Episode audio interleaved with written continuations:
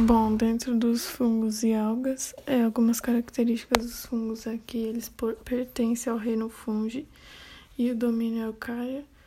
Eles compreendem os cogumelos, bolores, leveduras e as micoses. É, os fungos eles são eucariontes e podem ser unicelulares, como as leveduras, e pluricelulares, como o cogumelo.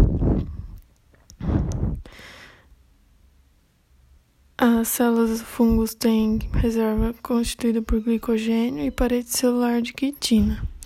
Eles são heterótrofos, então eles não realizam fotossíntese, não possuem clorofila e não fazem quimiossíntese. É, alguns deles se comportam como parasitas e alguns como saprófago, saprofágicos, que são os decompositores. É, o que diferencia eles das plantas é que é a sua parede celular e a reserva energética. A estrutura corporal deles tem o micélio, que é formado pelas hifas, que são é, como se fossem redes entrelaçadas. É, quando o micélio se desenvolve bastante no substrato, muitas hifas emergem, constituindo a estrutura conhecida como corpo de frutificação, que é o corpo do cogumelo. Então, o micélio seria como se fossem as raízes. É, a reprodução deles pode ser assexuada ou sexuada. Na assexuada tem o brotamento, em que o indivíduo gera um organismo idêntico, só que de menor tamanho. E na sexuada é, ocorre quando os hifas compatíveis se unem formando um novo cogumelo. Alguns grupos de fungos são os zigomicetos, que é, tem os mofos de pão, da, do morango e da batata doce. Um exemplo deles é o riso, risopus, os ascomicetos, que produzem esporos. É, um exemplo deles é a penicillium, os levedos também. O penicillium é o que forma a penicilina, que é o remédio, e os levedos é o fermento biológico, que realiza a fermentação alcoólica.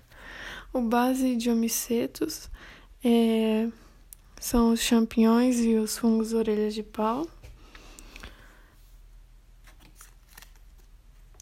Um exemplo é a amanita, que é tóxico, que é vermelho e branco, e o agares Agaricusca pestris, que é o champignon.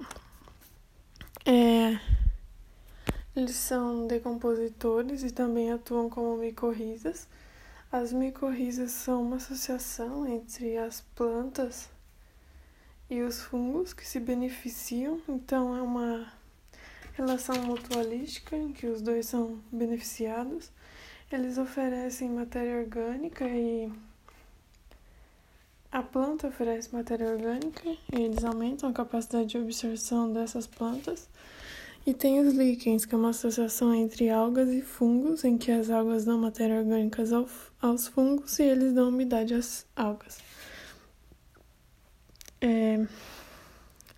A importância dos fungos é alimento, né? A importância industrial, que é o remédio. Também tem as leveduras que realizam a fermentação, é a decomposição e alguns agentes patogênicos, que são as micoses, a candidíase, o sapinho e as ferrugens. Agora nas algas. Todas as algas elas são eucariontes, são unicelulares ou pluricelulares. É... As unicelulares são as euglenovícias, as clorofícias, diatomáceas e dinoflageladas. E pluricelulares são as clorofícias, feofícias e rodofícias. Todas as algas elas apresentam plastos que contêm clorofila para realizar a fotossíntese, então elas são auto autótrofas. Elas apresentam parede celular. Nas diatomáceas, a parede é constituída de sílica e nos demais grupos é de celulose. É, elas ocupam ambientes que apresentam umidade e luz, isso inclui solo úmido e o meio aquático, sendo de água doce ou salgada. É, elas se reproduzem assexuadamente por bipartição. Alguns exemplos são as clorofícias, que são as algas verdes, que é o pigmento da clorofila. A maioria dessas espécies vive em água doce.